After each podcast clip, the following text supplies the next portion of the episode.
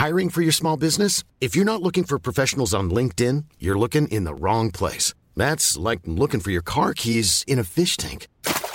LinkedIn helps you hire professionals you can't find anywhere else, even those who aren't actively searching for a new job but might be open to the perfect role. In a given month, over 70% of LinkedIn users don't even visit other leading job sites. So start looking in the right place. With LinkedIn, you can hire professionals like a professional. Post your free job on linkedin.com/people slash people today. Que diable s'est-il passé entre Sam Altman, OpenAI, Microsoft et les autres? Apple aime Android et leur offre le RCS et le MagSafe. Et finalement, les nazis, c'est pas trop trop super et les annonceurs quittent Twitter en masse. C'est tout de suite dans le rendez-vous tech.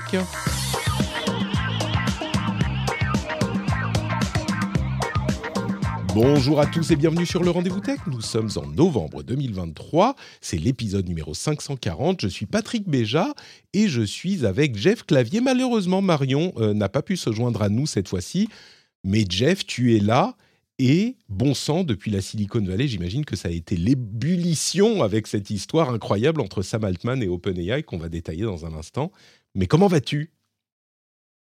Euh, bah écoute, euh, ça va, je veux mon week-end parce que en fait, j'ai passé, comme beaucoup de gens ici, mon week-end à euh, regarder euh, Twitter slash X, euh, parler à des gens, etc., etc.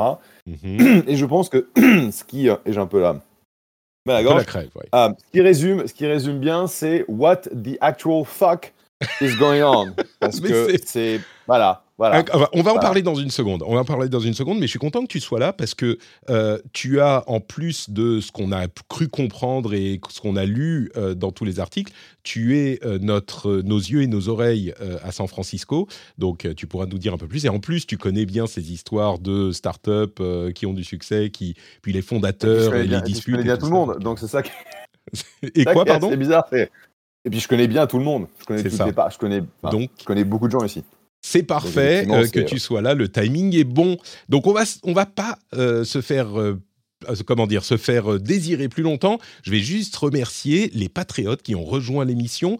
Taro Yamada, Gilles, Great RH, Dark Neo Wars, ça c'est un pseudo qui est bien euh, edgy de quand on a 16 ans j'imagine. Enfin je pense. hein. Merci Dark Neo Wars et les autres. Et merci aux producteurs Eric Bastin et Derek Herbe.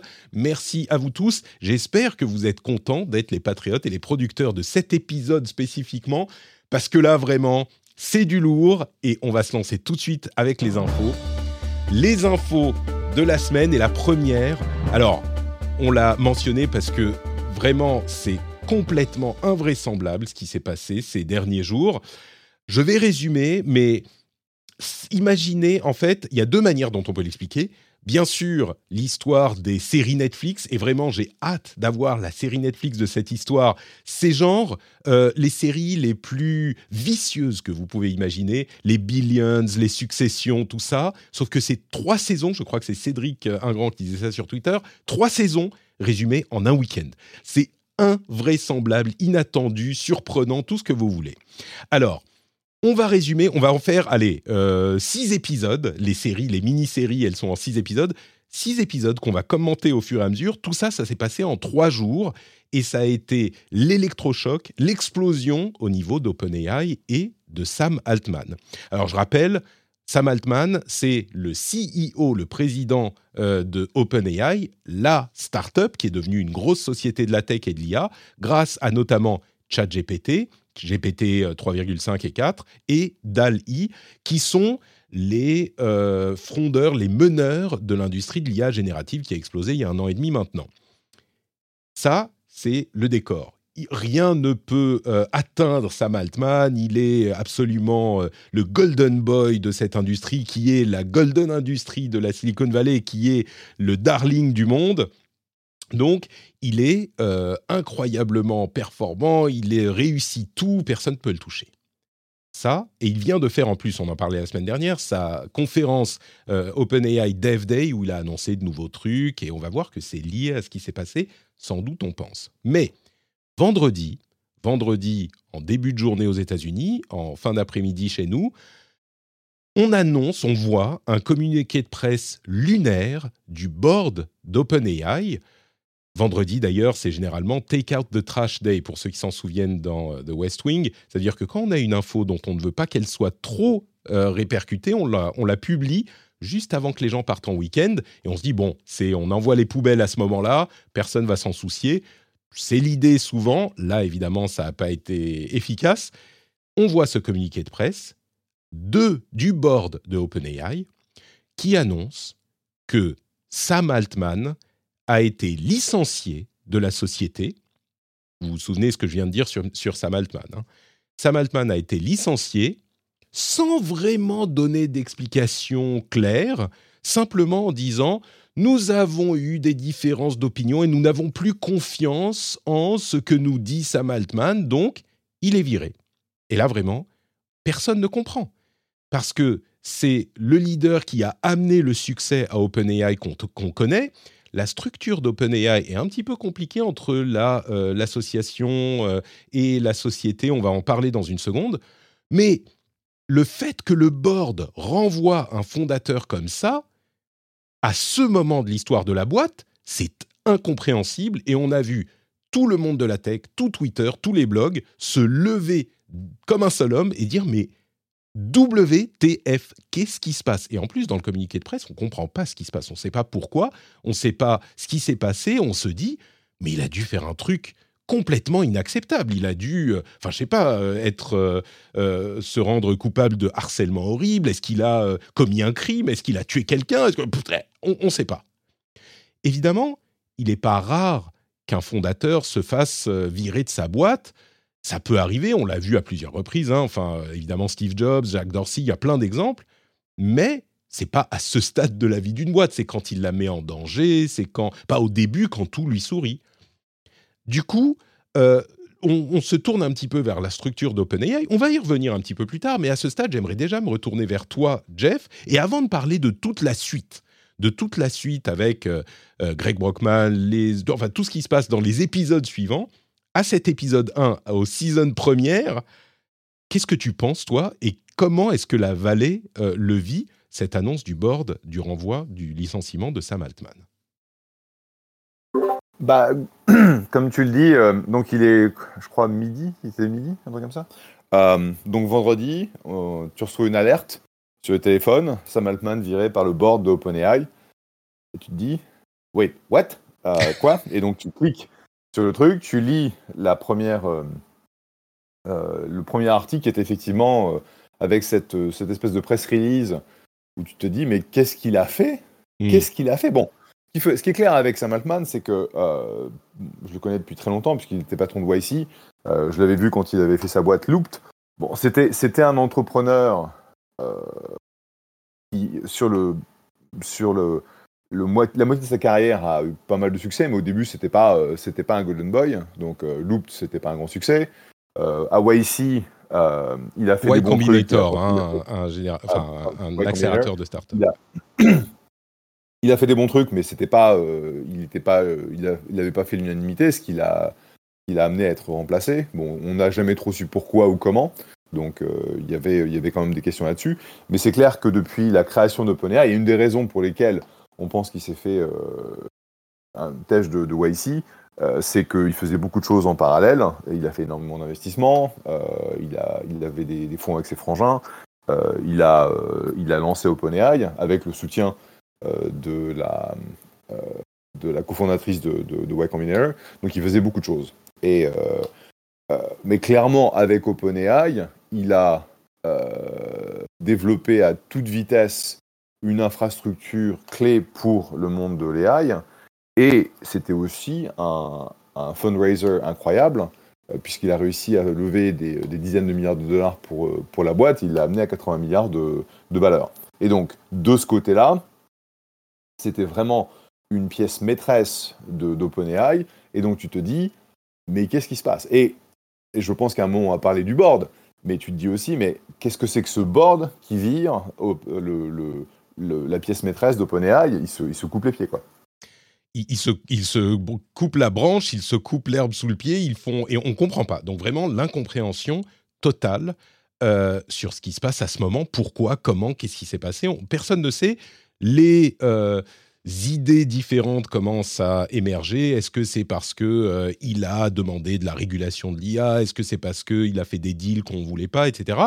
Comme je le disais, il y a une à ce moment-là, tu te dis, il a fait, il a fait quelque chose. Il a, il a dû faire quelque chose qui explique le fait qu'il se fasse virer comme ça, euh, mani militari, sans explication, sans rien.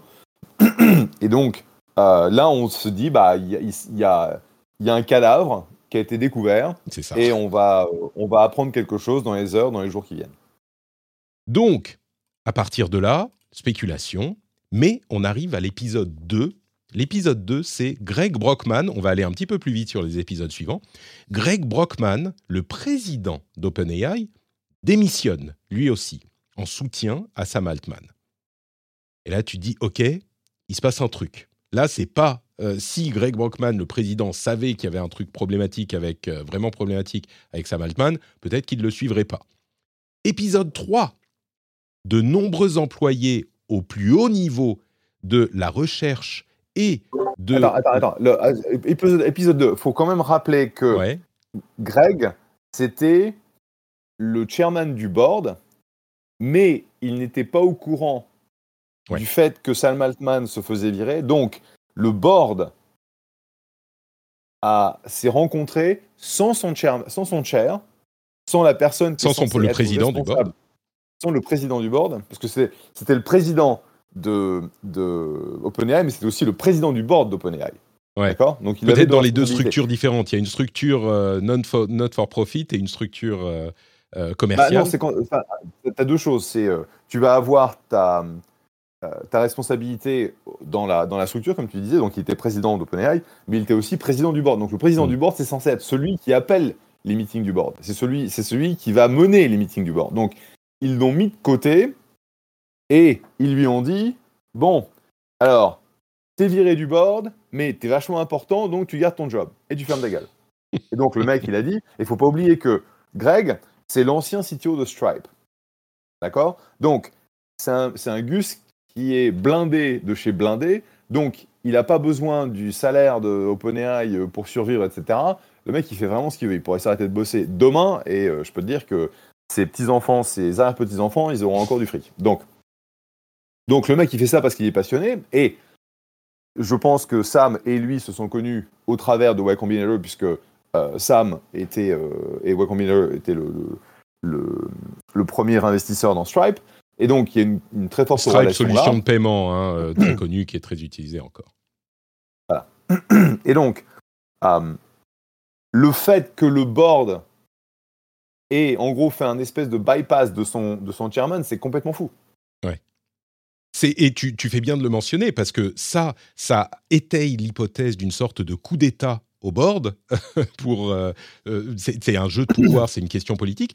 Et on apprend également dans le même temps que non seulement Greg Brockman n'était pas au courant, mais que Satya Nadella, président de Microsoft, n'était pas au courant non plus. Microsoft est le premier investisseur, je crois, en tout cas un énorme investisseur d'OpenAI. Ils ont mis 10 milliards dans OpenAI, 10 milliards, je ne me trompe pas, hein, c'est bien 10 milliards.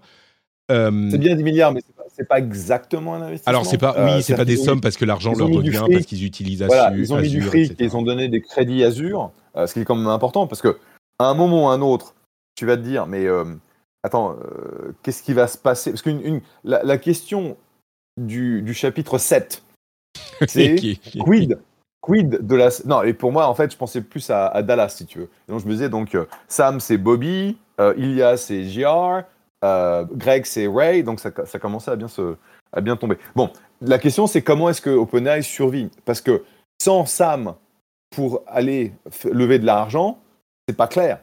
Et OpenAI crame du fric comme c'est pas permis. Donc en gros, c'est. Oui, effectivement, Satya n'était pas au courant, mais aucun des investisseurs, que ce soit euh, Kosla, il n'était pas au courant. Euh, les mecs de Thrive, ils n'étaient pas au courant. Euh, donc, en gros, ils ont fomenté ce coup sans qu'aucun des supporters d'OpenAI de, et aucun des, des, meneurs de fonds était effectivement au courant. Donc ça veut dire qu'ils ont pris un énorme risque, une énorme responsabilité. Et je te laisse continuer.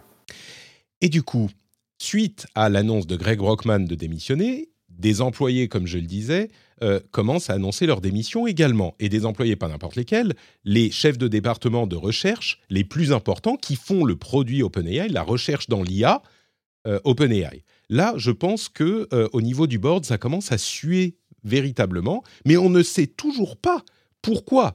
Certains d'entre vous ont sans doute entendu parler de Ilya Sutsekever, euh, et je vais y venir, mais à ce stade, on ne sait toujours pas. Les gens sont en train de démissionner à droite, à gauche. On est à l'épisode 3 de cette série de 6 épisodes, euh, et on ne sait pas ce qui se passe toujours, mais les gens sont en train de démissionner.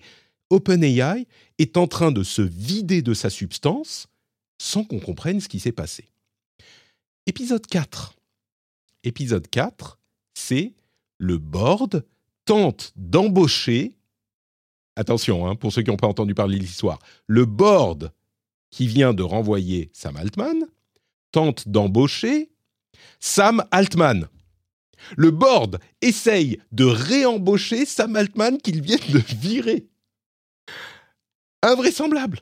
Invraisemblable. Altman tweet une photo de lui après avoir tweeté plein de choses. On a des idées sur euh, ce qui commence, les raisons du pourquoi, du comment qui commencent à émerger, mais rien de confirmé. Altman tweet une photo de lui en disant c'est la première et dernière fois que je viens dans les locaux de OpenAI avec un badge visiteur, ce qui implique soit je redeviens CEO, soit je ne reviens plus jamais.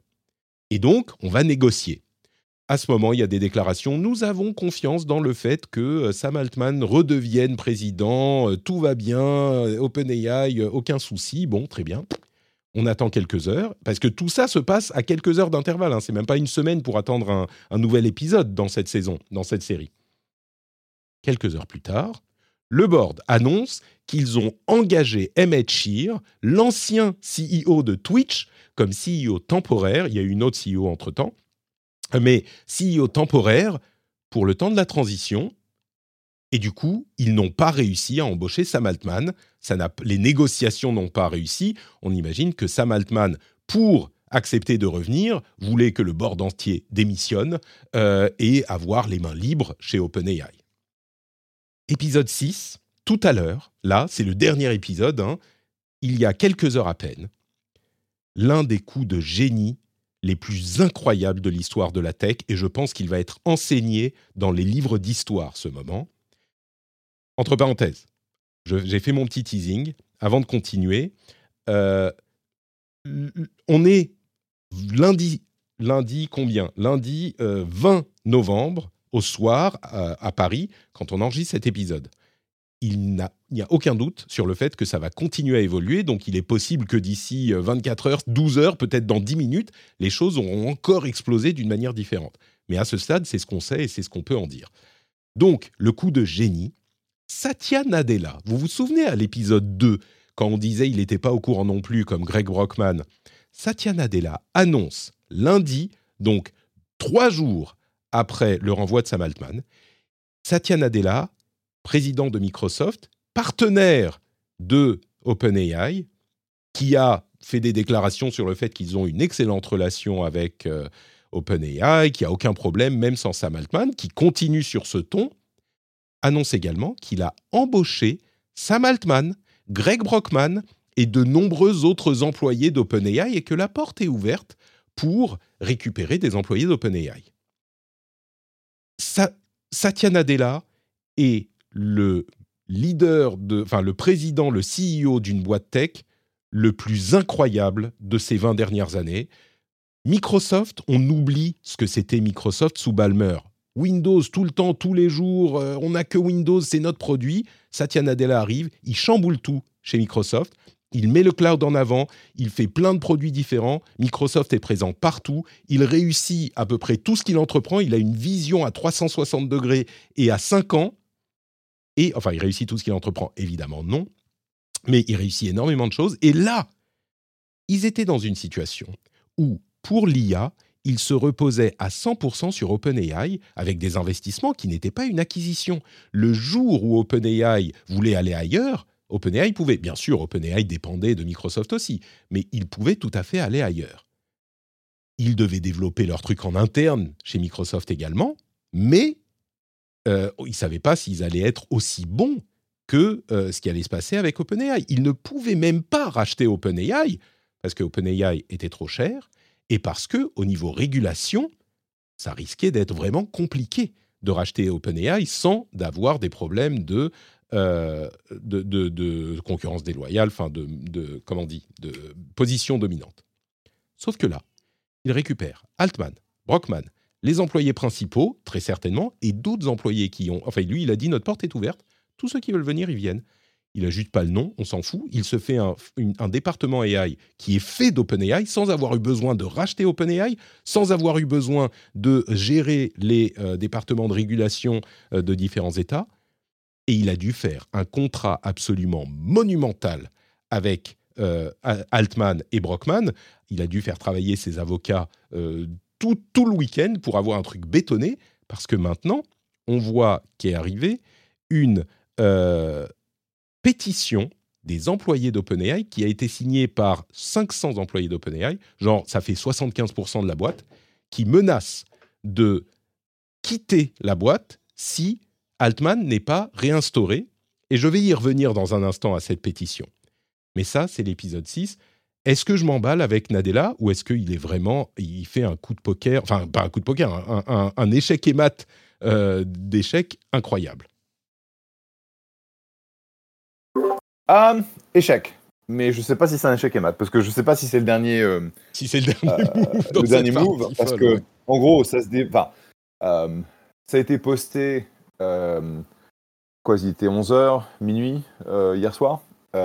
et donc, clairement, Master Ninja Move de la part de, Satya. Clairement, là, franchement, chapeau bas. ça, tu, te demandes pourquoi ou comment c'est arrivé Parce que si, Sam, Greg n'ont pas besoin d'un job. Euh, Sam est probablement milliardaire. Euh, Greg, centimillionnaire. Donc, ils n'ont pas besoin d'aller se coller chez Microsoft pour avoir un job. Ils pourraient lever ils veulent, comme ils veulent, euh, de la part de, de VC, genre littéralement tous les VC de la vallée, leur donner un chèque. Et donc, ça doit être la mission. Euh, est-ce que c'est une carte blanche pour monter euh, ou remonter OpenAI à l'intérieur de Microsoft avec les moyens de Microsoft? Est-ce que c'est, euh, je sais pas, c'est la question pour moi, c'est pourquoi est-ce que Sam et Greg ont été chez Microsoft? Ils n'avaient pas besoin de faire ça. Hmm. Mais je pense qu'il leur a donné carte blanche et une société stable. Le fait que Satya ait réussi à les avoir, c'est incroyable. C'est hmm. incroyable. La question, c'est est-ce que ça va durer? Hmm. Parce que, comme tu le dis, il y a 700, 700 Pékins chez OpenAI. Euh, il faut savoir que OpenAI a énormément recruté dans les 6 à 12 derniers mois. Donc la plupart des gens qui, ont, qui sont à, OpenAI n'ont pas été là depuis, euh, depuis très longtemps. Et donc le fait que tes 500 mecs qui disent bon, on se casse si ces connards du board euh, restent là, ça pose la question de qu'est-ce qui va rester d'OpenAI d'ici une semaine. Deux semaines, parce que toutes les autres boîtes d'AI sont en train d'envoyer des offres et des machins et des trucs et des bidules, euh, mais à fond. Et en fait, tu pourras avoir un, squelette d'OpenAI qui reste, et ce sera forcément les, moins bons qui restent. Et la boîte qui est le leader fondamental du mouvement AI aujourd'hui pourrait en fait euh, crumble. Tu vois, il pourrait, s'écrouler, quoi. C'est ce qui était inimaginable il y a 48 Ce qui était inimaginable avant vendredi. Et puis la question aussi, c'est attends, on regarde, c'est qui ces connards du board? Hmm. D'accord? Et donc, au début, tu avais Reid Hoffman, qui est un des, un des, un des, entrepreneurs les plus extraordinaires de notre, euh, de, notre temps, mais il a quitté. Il y avait en gros des gens qui étaient tout à fait capables. Alors, quand tu regardes en fait le, board, tu vas avoir le chief scientist, il y a qui semble être le JR. Euh, Alors attends, je vais en parler. Je vais en parler parce qu'il y a un twist à la fin, mais euh, je vais revenir à, à, Ilia dans un instant. Donc tu vas revenir à Ilia, mais le board en fait, c'est pas des gens. Bon, il y a Adam D'Angelo qui a vu donc toute la toute la croissance de Facebook, parce que c'était CTO de Facebook avant d'être le CEO de Quora. Donc à la limite, tu pourrais dire bon, à la limite, il est un peu qualifié, mais les autres, tu te dis mais putain, qu'est-ce qu'ils foutent là quoi? Parce que c'est une boîte super importante. Il y a une mission, une réelle mission euh, que ce board a de mesurer en fait, euh, étant donné la, définition non-profit euh, de, du board, ils avaient une mission effectivement de, de dire bon, est-ce qu'on va trop vite? Est-ce que c'est, euh, est-ce que on, on fait ce qu'il faut? Est-ce qu'on fait Alors comme justement, il faut? tu, tu me Et spoil clairement- mon, mon twist en fait. Ah bon, ok, bah vas-y alors. Bah, c'est après, donc c'est ce season final avec Satya Nadella qui dit Eh bienvenue Sam Altman et Greg Brockman dans Microsoft, on est super content de vous avoir. Il y a en fait un épisode caché qui est l'épisode 0 et ce qui s'est passé réellement entre et qu'on a perçu au cours de la saison mais en, subliminal entre Ilya Sutskever et Sam Altman. Et euh, c'est cet article qui sera dans les notes de l'émission, un article de The Atlantic, qui explique en fait peut-être l'une des causes les plus probables de ce schisme qui s'est créé entre Altman et euh, Sutskever, et qui est la cause de ce retournement du board. Parce que il faut comprendre qu'à la base, OpenAI est une organisation, euh, une association, une non-profit, dont le but, dont la mission est de construire une IA, une AGI, une Artificial General Intelligence. En gros, c'est une intelligence artificielle euh, euh, telle qu'on l'entend dans les films de science-fiction, une intelligence artificielle consciente qui œuvre pour le bien de l'humanité. Et le board, tu disais, mais qui sont ces gens, euh, d'où ils sortent? Et tu étais euh, euh, pas très flatteur avec eux. C'est parce que ce ne sont pas des gens qui sont censés, dont la mission est de créer une start-up qui va faire de l'argent. Leur mission, c'est de s'assurer que cette association suive son but, qui est de développer une AGI qui bénéficie au bien de l'humanité. Sam Altman, semble-t-il, euh, était mal perçu par le board, et en particulier par celui qui est, semble-t-il, le leader de ce coup d'État, Ilya Sutskever, qui est l'autre personnage principal. Et euh, ces différentes accélérations dans le domaine du business ne leur plaisaient pas, parce qu'ils pensent qu'en allant trop vite, avec GPT 3.5, avec ChatGPT surtout, qui a été rendu public et qui a connu un succès énorme, avec le deal avec Microsoft, que Altman a fait pour s'assurer qu'ils aient les ressources et les capacités à développer l'IA, en plus du fait que ça soit une entreprise, euh, une, une bonne idée pour une entreprise qui monte, selon ces membres scientifiques du board, eh bien, ça allait trop vite et ça devenait dangereux. Souvenez-vous, la mission des scientifiques au board, c'est de s'assurer que l'AGI ne devienne pas problématique pour l'humanité. Et Sutskever commençait à devenir une sorte, alors d'après cet article de The Atlantic, mais encore, encore une fois, c'est quelque chose qui est, euh, qui est le consensus dans les analystes, et on on regarde pas à l'intérieur, hein, donc on ne sait pas, mais il semblerait que ça soit ça, devenu une sorte de gourou de l'IA qui disait non, non, on va trop vite, l'IA c'est dangereux, attention. Sam Altman, non seulement met en danger la- l'association, mais met en danger la mission et la, possibilité de créer une IA qui soit bénéfique pour l'humanité. Et donc, il aurait, depuis des mois, euh, commencé à discuter avec le board de ce problème.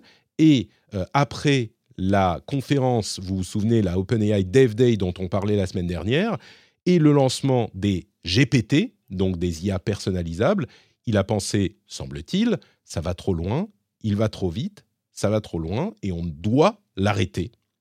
Et donc, encore une fois, l'opposition qu'il y a entre la non-profit, donc c'est une non-profit qui a été fondée en tant que non-profit, mais qui a ensuite créé une société en dessous pour une société classique qui peut faire des profits, alors de manière limitée, mais qui peut faire des profits, pour pouvoir se développer. Parce que sans perspective de profit, les investissements n'étaient pas là, la machine ne fonctionnait pas. Et donc, c'est pour ça qu'il y a cette structure étrange avec une association qui ne peut pas, qui ne veut pas faire de profit au-dessus, qui contrôle une société classique. Et cette structure fait qu'il y a une opposition entre la mission de la non-profit et la mission fiduciaire de la société classique. Le problème, certains voudront, et on en parlait sur le Discord, certains ont commencé à, euh, poser la question en ces termes, certains diront, ah mais voilà, donc c'est la vision capitalistique et le, capitalisme qui s'oppose à la recherche, et donc euh, on, voit ça par le prisme du capitalisme, alors que en fait les chercheurs, ils ont peut-être raison. Le problème n'est pas tellement là. Le problème n'est pas que les chercheurs euh, soient opposés à la société en tant que société personne morale. Le problème, c'est qu'ils ont incroyablement mal géré ce truc. C'est qu'ils n'ont pas expliqué, ils n'ont pas annoncé, ils n'ont pas discuté, on ne comprend rien, et ils ont mal géré leur annonce, leur coup qui a échoué, d'autant plus qu'on a même une scène post-générique.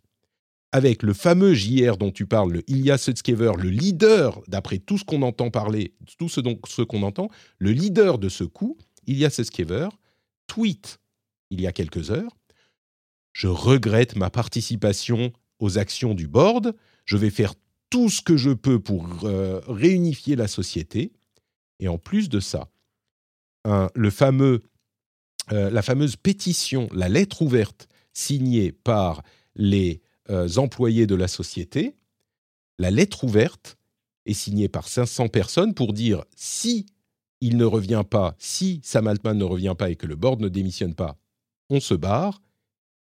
Il a signé cette open letter, il y a Sutskever. Le type qui a l'idée le renvoi de Sam Altman. Ça, c'est le post-générique, le truc qu'on n'attendait pas, qu'on ne voyait pas venir et qui laisse augurer d'une saison 2 absolument hallucinante, encore plus que la saison 1. Je, je, je n'ai plus les mots pour décrire ce qui s'est passé depuis euh, trois jours. Et donc, tu voulais commenter aussi cette histoire de, euh, du rôle de Sutskever. Enfin, on est d'accord qu'on peut comprendre les raisons, les motivations des scientifiques du board, mais que lui a incroyablement mal géré la chose et puis que ça a tout, tout a explosé euh, dans ses mains, quoi. Je pense. Bah, ouais, en gros, c'est euh, c'est le problème que tu vas créer, mettre quelqu'un sur un board, c'est une vraie responsabilité. Hmm. Euh, et que ce que je disais sur notre Slack interne où j'ai commenté en fait tout ça, c'est que s'il y avait eu des VC, donc des gens comme moi, euh, comme euh, Vinod Khosla euh, sur le board, toutes ces conneries ne seraient pas passées parce qu'ils auraient mis un haut là en disant mais qu'est-ce que vous, que vous racontez? Vous, et, je ne comprends pas que Adam DeAngelo, qui est quand même un entrepreneur et qui sait que ce, qui, ce, qui, se passe maintenant, c'est-à-dire 500, 500 employés qui, qui, menacent de se barrer si jamais le board ne démissionne pas, c'était, une, c'était un, un outcome possible. Hmm. Et donc, euh, Donc c'est une erreur stratégique au-delà de la question capitalisme, scientifique, tout ça, c'est une erreur stratégique pour la survie de, l'organisation. Ce, qui semble s'être passé, c'est qu'il y avait cette tension euh, avec, le, avec le board qui, était, euh, qui voulait en fait aller moins vite et pas nous coller dans les pattes de l'EGI trop, trop rapidement, et Sam qui poussait au niveau commercial de façon plus agressive. et en gros, qu'il disait, c'est que Sam faisait ce qu'il voulait. Et quand, quand, entend un truc du genre, bah ouais, mais il n'était pas euh, forthcoming, il, il, parlait, il nous disait pas vraiment ce qu'il faisait, c'est parce que le mec, il en gros, il, il faisait pas, euh, il utilisait pas son board tel qu'il le devrait, parce que, in fine, le CEO travaille pour le board. Hmm. D'accord? Oui, et donc, je pense que tout le monde le comprend, mais le président de la société, enfin le CEO, il est redevable auprès du board, évidemment, qui lui-même est redevable auprès euh, des actionnaires. Donc, dans cette structure, c'est un peu particulier, mais oui, le CEO n'est pas censé faire absolument tout ce qu'il veut sans consulter le board. Exactement. Et donc, là, c'est un peu particulier, puisque comme c'est la structure non-profit qui va mener tout, il n'y a pas vraiment de connexion directe entre les, les, shareholders, les, euh, actionnaires, et donc le, board. Donc, ça, c'est un poil compliqué.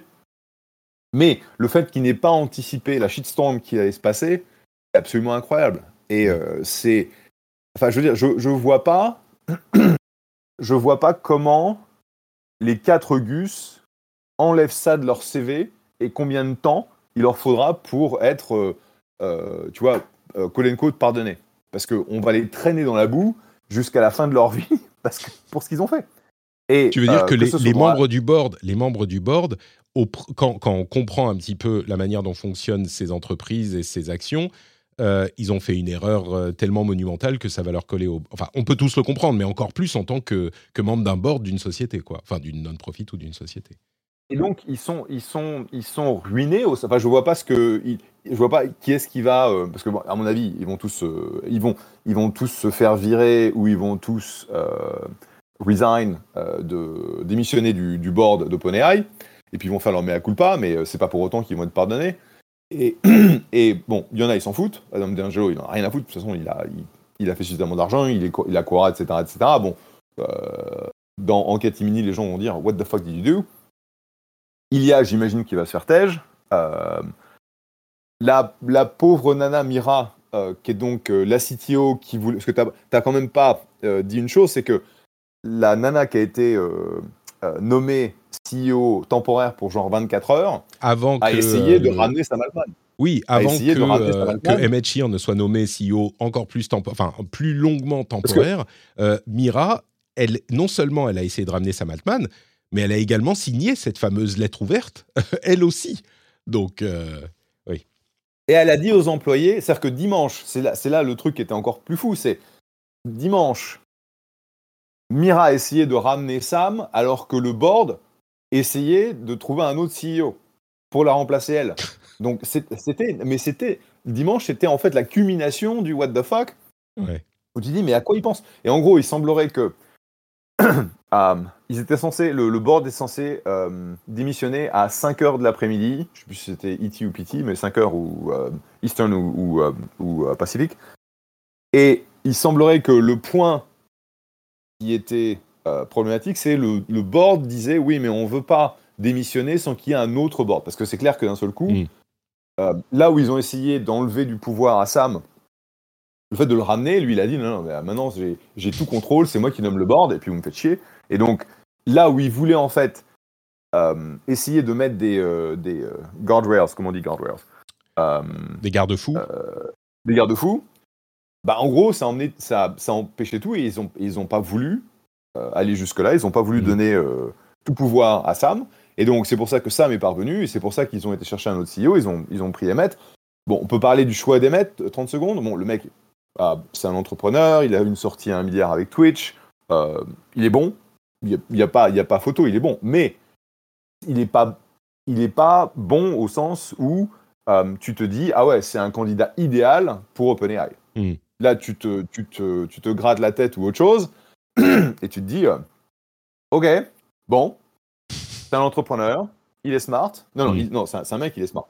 Euh, bon, mais c'est il n'a pas, le il a choix- pas fait d'énormes étincelles choix chez. Twitch euh, depuis quelques années non plus. hein, mais bon.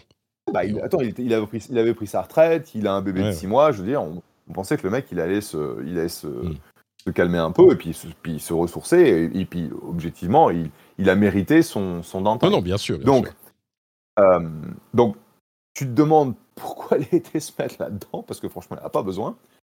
Et il se retrouve avec cette espèce de tas de merde qu'il a à gérer, où il a 500 pays. T'imagines, il débarque ce matin, salut tout le monde, je suis Emmett, et puis les, les gus ils disent bon bah, euh, bon, bah voilà, euh, on veut pas ta gueule, on veut virer le board, et euh, puis voilà.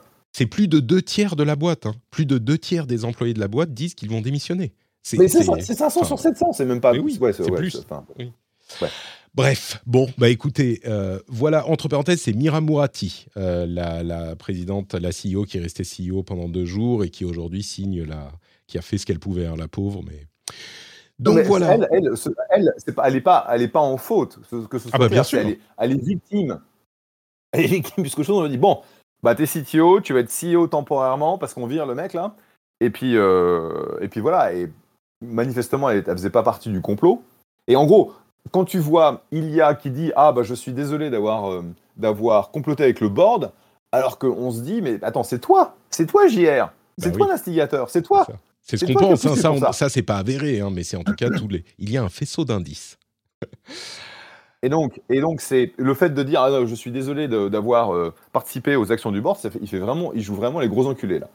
Euh, Je- bon, on Je ne verra, pas ça comme ça, on- je- on- mais, mais je comprends le sentiment parce que, enfin, clairement, quand j'ai vu son tweet, je suis désolé d'avoir participé. Ça se trouve, on a tout faux. Hein. On n'a rien de, de, de 100% clair là-dedans. On va rassembler les morceaux pendant des, des mois encore, mais c'est en tout cas ce qu'il semble euh, s'être passé. Euh, J'espère que vous comprendrez un petit peu mieux cette première saison de OpenAI versus Sam Altman. Euh, on a passé euh, une bonne durée de l'émission dessus et on va enchaîner avec la suite assez vite. Mais du coup, un petit peu différent de ce qu'on fait d'habitude, je veux juste mentionner patreon.com slash rdvtech, évidemment, si vous appréciez cette émission, si vous ne compreniez rien à ce qui s'est passé avec OpenAI et que maintenant vous comprenez, eh ben, je vous invite peut-être à soutenir le travail que je fais. Le je peux vous dire que le week-end avec les enfants et tout, ça a été compliqué de faire la veille et de réunir toutes ces infos. Donc, euh, si vous appréciez un petit encouragement et bienvenue, patreon.com slash rdvtech. Hey, it's Danny Pellegrino from Everything Iconic. Ready to upgrade your style game without blowing your budget? Check out Quince. They've got all the good stuff shirts and polos, activewear, and fine leather goods, all at 50 to 80% less than other high end brands. And the best part? They're all about safe, ethical, and responsible manufacturing. Get that luxury vibe without the luxury price tag.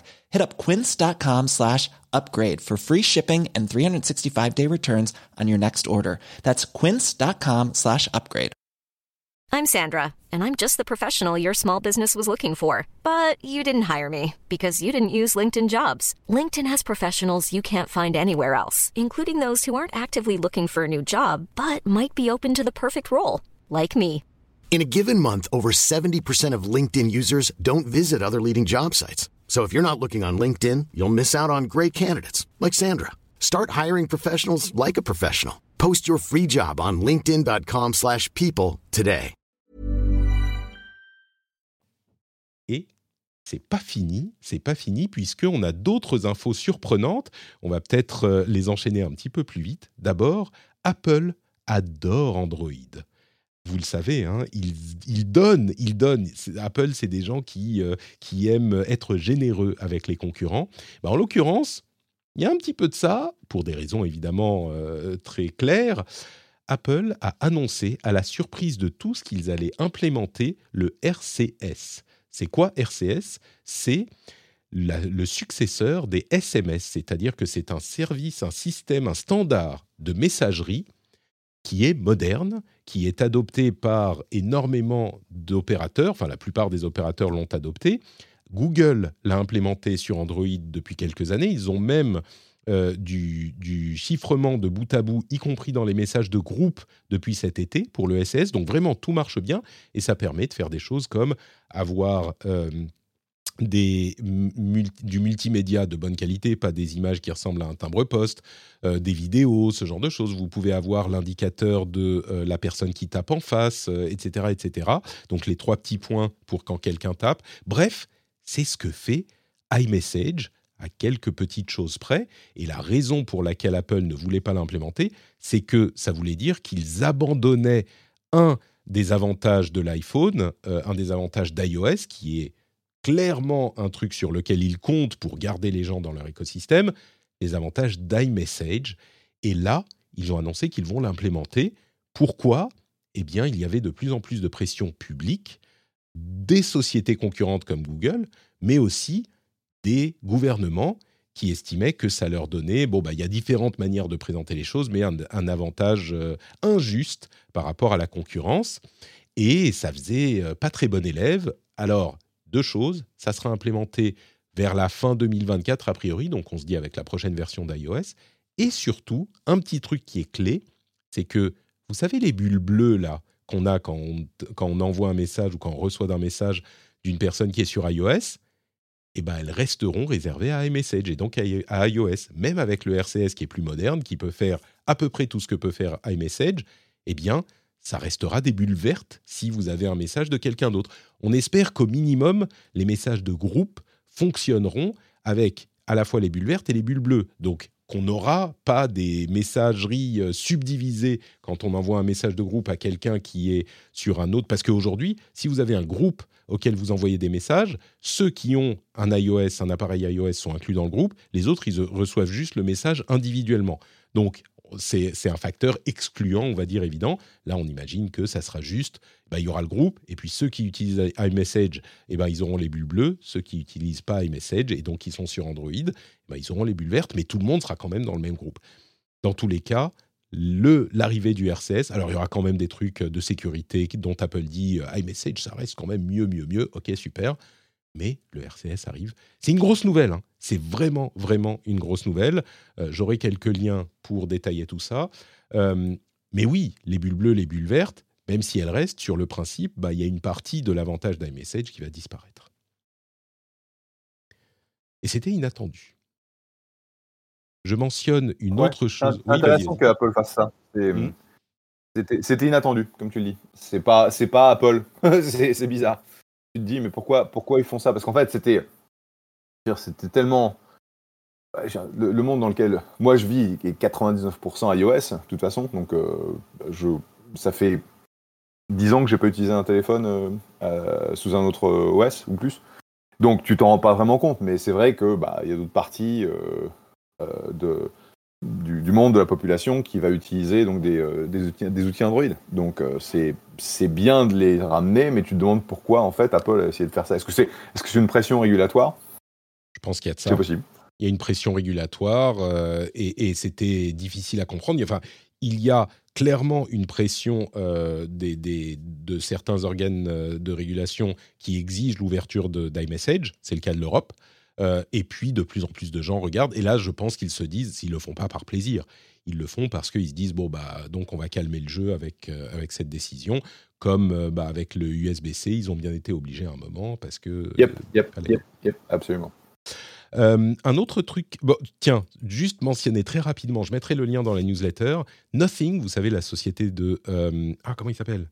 C'est pas Carl Pay. Euh, je ne me souviens plus. Bref, Nothing a annoncé un partenariat avec une société qui s'appelle Sunbird, qui, selon eux, permettait aux appareils Android d'envoyer des, messages sur iMessage. Euh, visiblement, ça fonctionnait avec euh, des MacBook euh, ou des Mac Mini qui étaient dans des fermes de Mac Mini, qui recevaient le message, qui le renvoyaient. Il fallait mettre son, identifiant Apple dans l'application Nothing Chats pour pouvoir l'utiliser. C'était hyper pas sécurisé au bout de trois jours, ils ont complètement arrêté le truc, ils ont retiré l'app parce qu'ils se sont rendus compte que Sunbird, leur partenaire dont personne ne connaissait rien de la sécurité, envoyait toutes les infos en public, sans chiffrement, euh, directement accessible. C'était une catastrophe. J'aurais pu prédire que ça soit une catastrophe. Ça aurait été un sujet bien plus long si on n'avait pas eu OpenAI. C'est rigolo et assez pathétique à la fois. Malheureusement, l'interopérabilité a un coup. Et euh, il faut choisir. Euh, soit tu es dans un closed world et c'est safe, soit tu vas dans l'open dans et, c'est une catastrophe. Euh, iMessage et RCS, je pense que ça peut fonctionner de manière assez. Oui, non, mais quand, quand tu as quelqu'un qui hack comme ça. Ah oui, bah oui, ça c'est sûr. J'arrive pas à parler anglais ce matin. français. un, système. Quelque chose qui est censé être une bonne idée. Et ben en fait, non, c'est parce que le font comme des porcs et, euh, et, voilà quoi. Et tu le sentais venir à 4 km en plus, Apple ne laisserait pas faire si c'était sérieux, si c'était fait sérieusement. Et là, c'était pas fait sérieusement et Sunbird, on savait rien sur. Bref. Un autre truc, je vous dis, Apple adore Android, mais il n'y a pas que le RCS qu'ils offrent à Android, enfin qu'ils offrent pour accueillir Android dans le monde moderne. Entre parenthèses, encore une fois, Android, euh, Google l'a implémenté depuis longtemps et bref. Mais il y a un autre truc, c'est Qi, QI, euh, le protocole de chargement par euh, induction, il y a une nouvelle version qui s'appelle Qi 2 qui est équivalent au MagSafe. C'est exactement comme le MagSafe, vous savez, avec l'accroche aimantée. Ben Aujourd'hui, Apple a contribué au standard Qi en donnant les spécifications du MagSafe et donc Qi 2 va fonctionner avec tous les accessoires MagSafe. Ça sera complètement interopérable. Alors, ils garderont peut-être le nom MagSafe pour les trucs Apple, euh, mais on peut imaginer qu'il y a un échange de brevets, un truc comme ça, genre euh, Apple donne un truc, ils reçoivent un autre truc de la part de Qi. Mais en tout cas, les téléphones Android qui utiliseront le standard Qi 2 pourront se connecter comme les MagSafe. Et c'est super pratique, MagSafe. C'est vraiment un truc qui euh, fonctionne super bien. Vous collez votre téléphone au chargeur et ça s'aimante et ça tient tout seul. C'est vraiment cool. Et je suis content que ça arrive sur Android également. Dernier sujet, gros sujet d'aujourd'hui. Euh, Google, Twitter.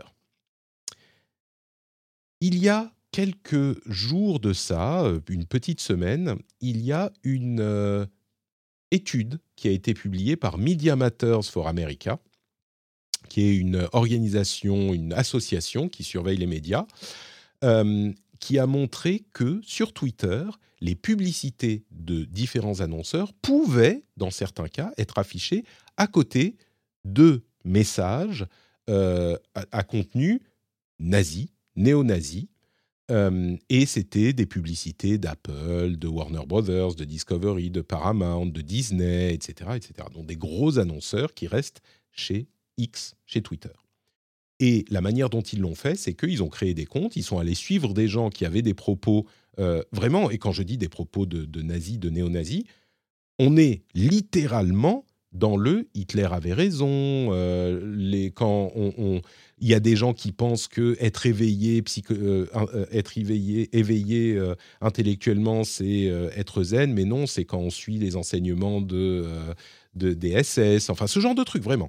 Et donc, les pubs étaient affichées. Alors, évidemment, ils ont euh, rafraîchi plein de fois jusqu'à ce que des pubs soient affichées. Comme dans leur flux, il y a ça. Bah, les pubs étaient affichées à côté de ça. Évidemment, ça n'a pas plu ni à Apple, ni à Disney, ni à personne d'autre.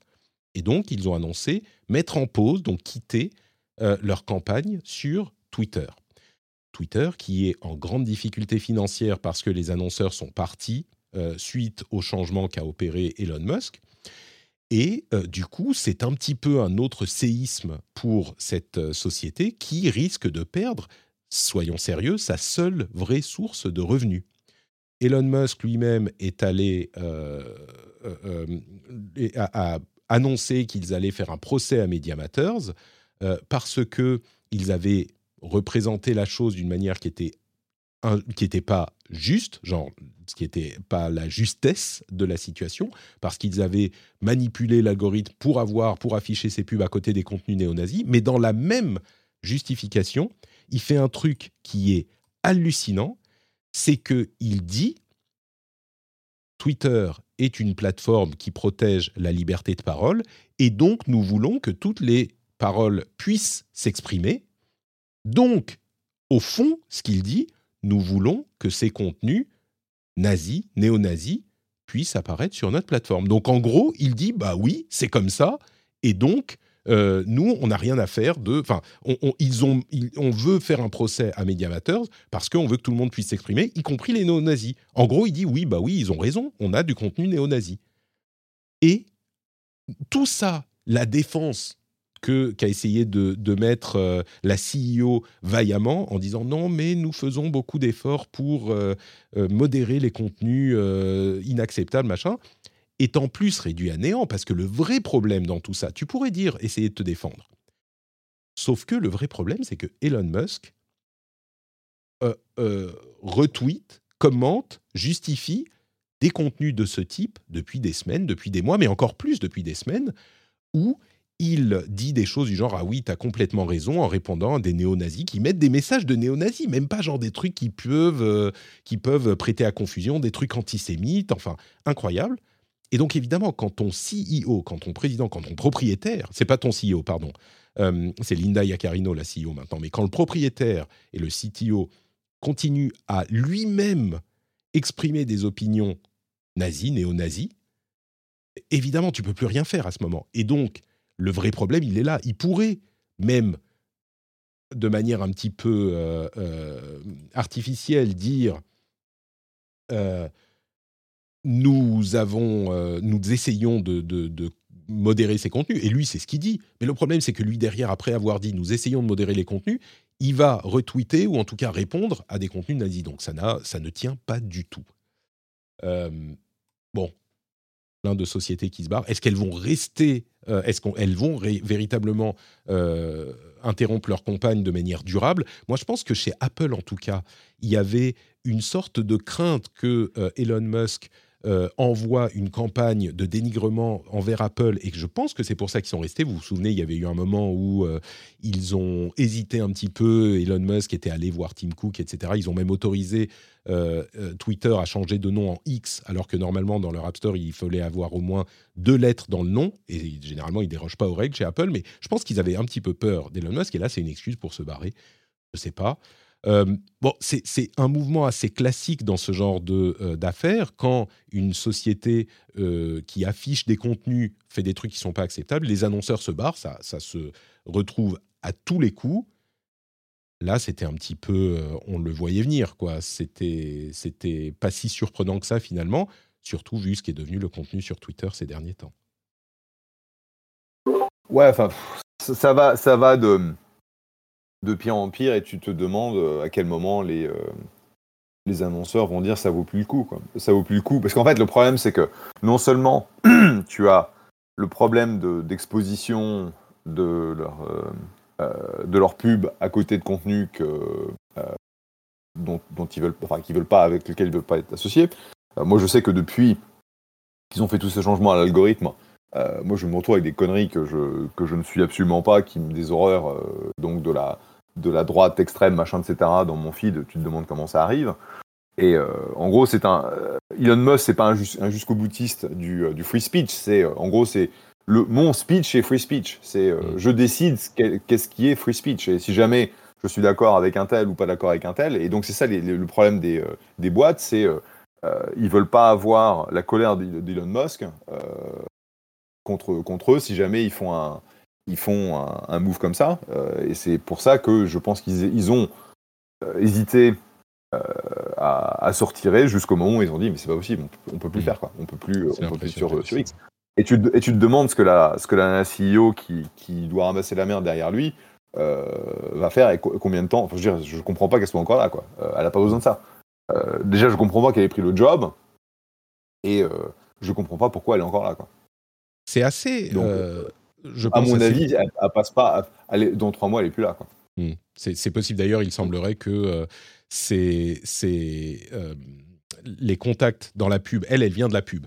Euh, chez NBC, je crois qu'elle était, euh, les contacts dans la pub lui disent mais euh, enfin tu es en train de risquer ta réputation là, c'est juste pas possible. moi, si j'étais toi, je me barrerais, mais bon, On va voir, on va voir si, si, elle le bah, fait. Elle, a même mis son fils, elle a même mis son fils en charge de la partie politique, donc les, les, pubs politiques, et elle va essayer d'aller récupérer 100 millions des candidats républicains. Et donc tu vas continuer à avoir des horreurs parce que maintenant ils vont essayer de faire du fric avec.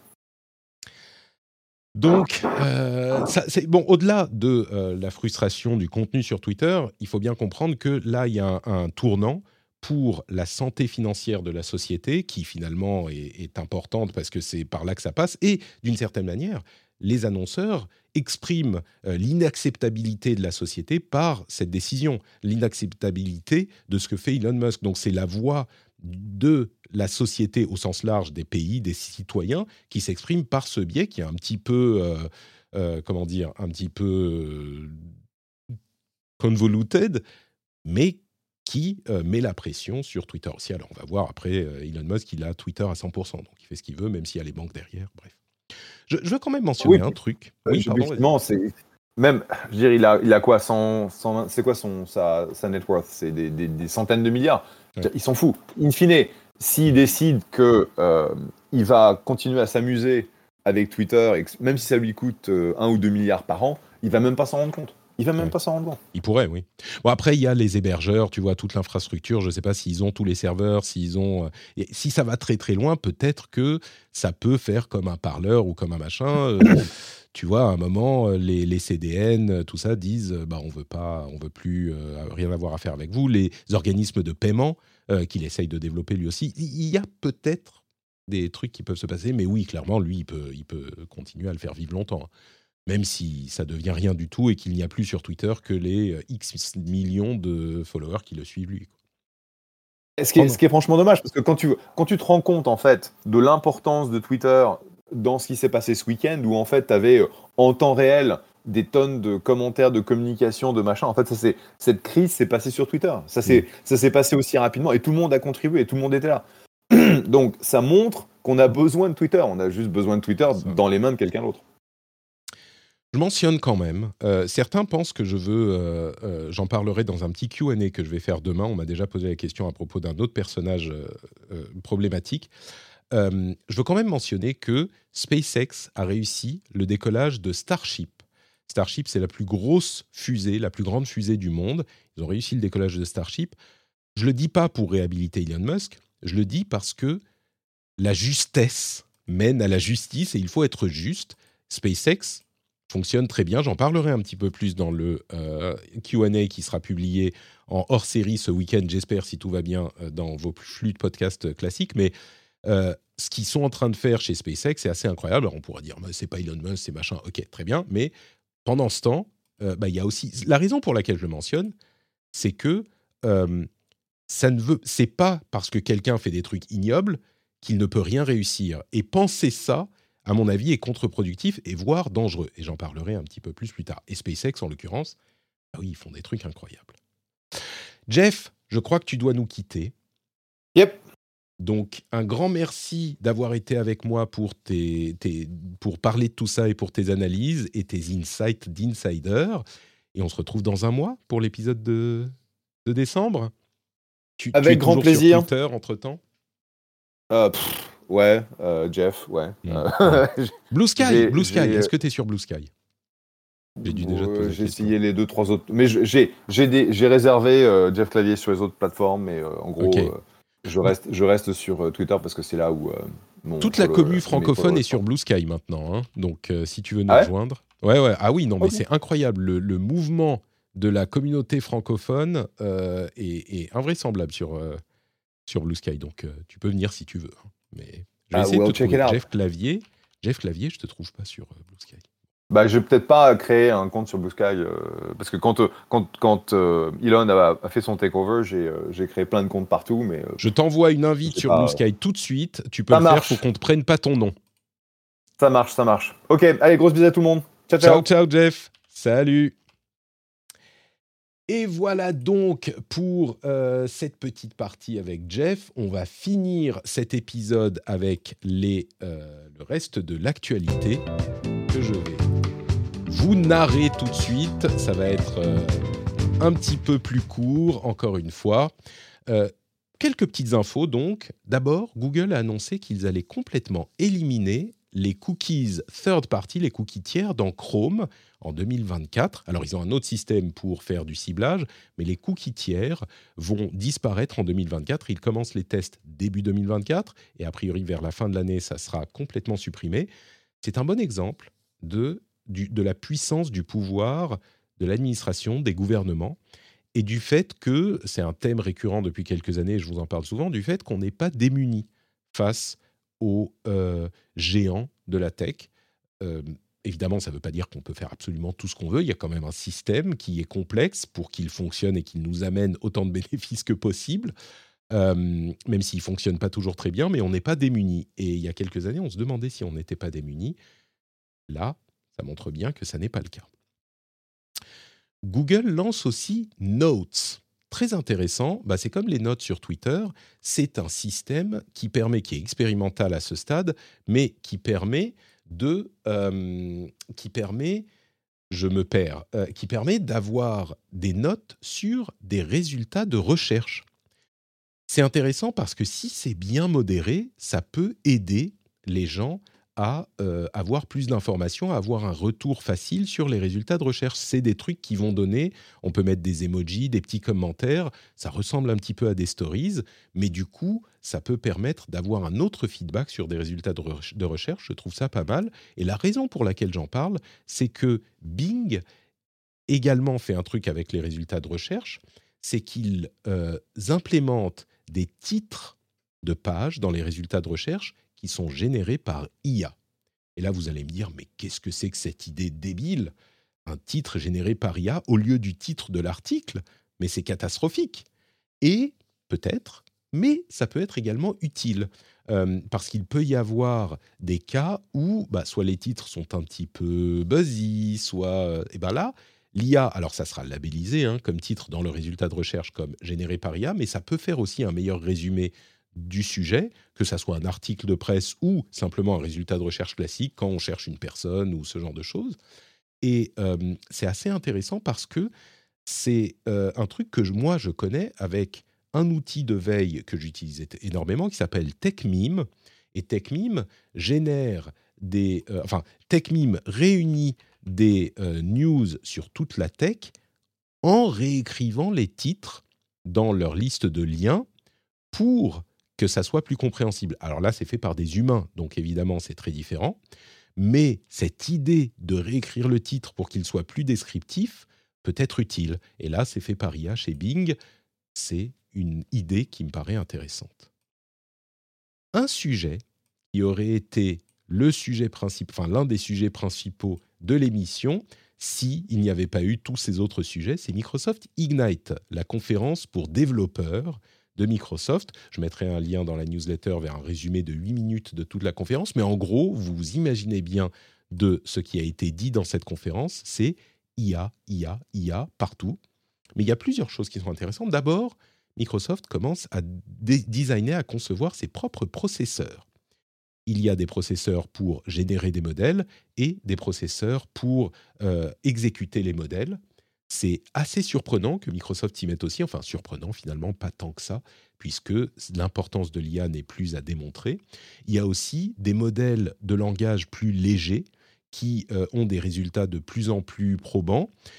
Il y a euh, des copilotes studio qui permettent de créer des IA customisés, un petit peu à la manière de euh, GPT, des avatars générés par IA avec des espaces virtuels qui sont modifiés par IA de manière assez surprenante, c'est-à-dire que on fait c'est des, espaces virtuels pour des espaces de meeting en IA qu'on peut décrire et on peut dire alors là si, euh, s'il te plaît, cet espace avec des euh, sièges, rends-le euh, plus clair, mets des chaises différentes qui soient rouges et il va pouvoir designer cet espace en 3D, donc créer un espace 3D à partir d'une description, d'une description texte, ce qui est assez incroyable et qui a l'air de fonctionner. On, testera par nous-mêmes.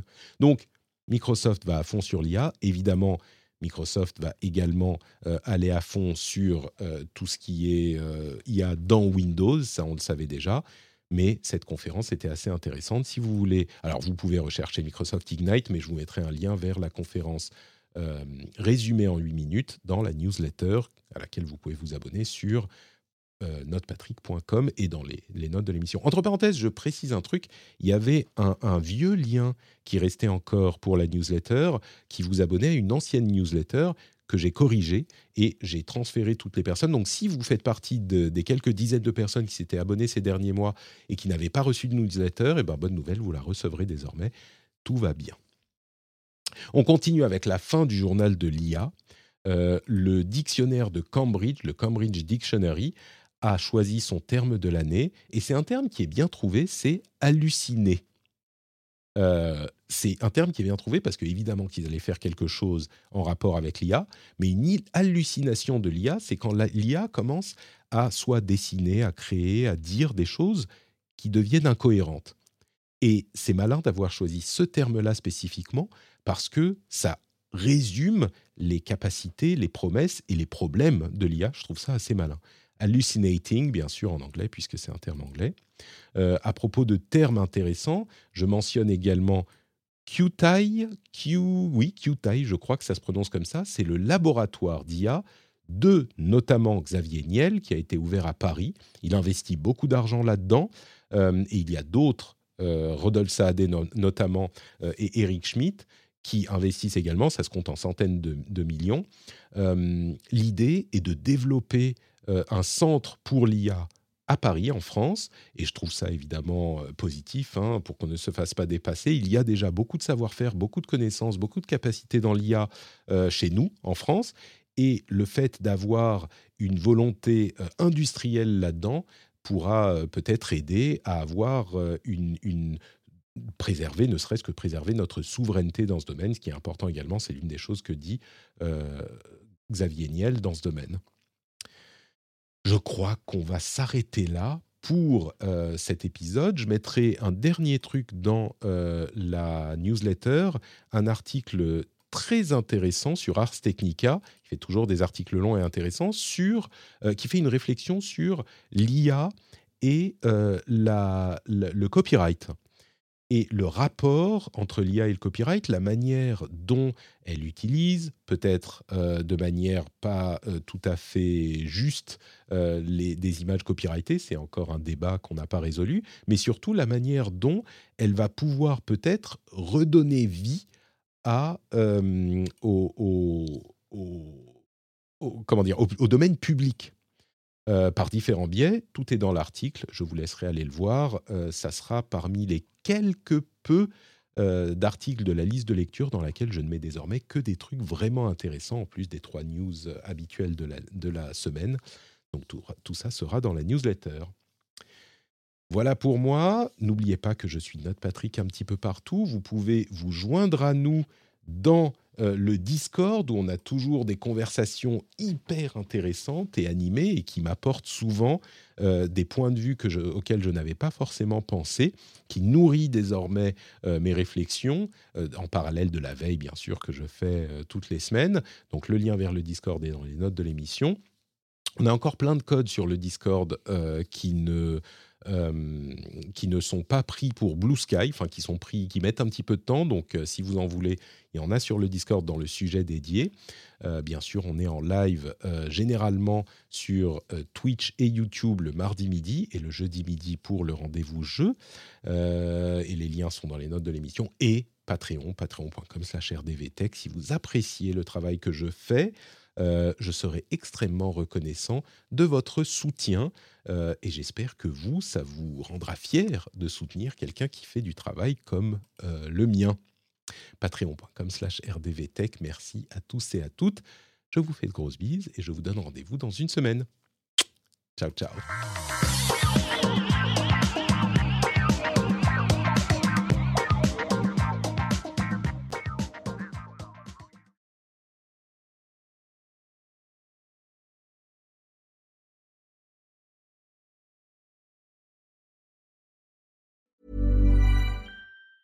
Even on a budget, quality is non-negotiable. That's why Quince is the place to score high-end essentials at 50 to 80% less than similar brands. Get your hands on buttery soft cashmere sweaters from just 60 bucks, Italian leather jackets, and so much more. And the best part about Quince, they exclusively partner with factories committed to safe, ethical, and responsible manufacturing. Elevate your style without the elevated price tag with Quince. Go to quince.com slash upgrade for free shipping and 365-day returns.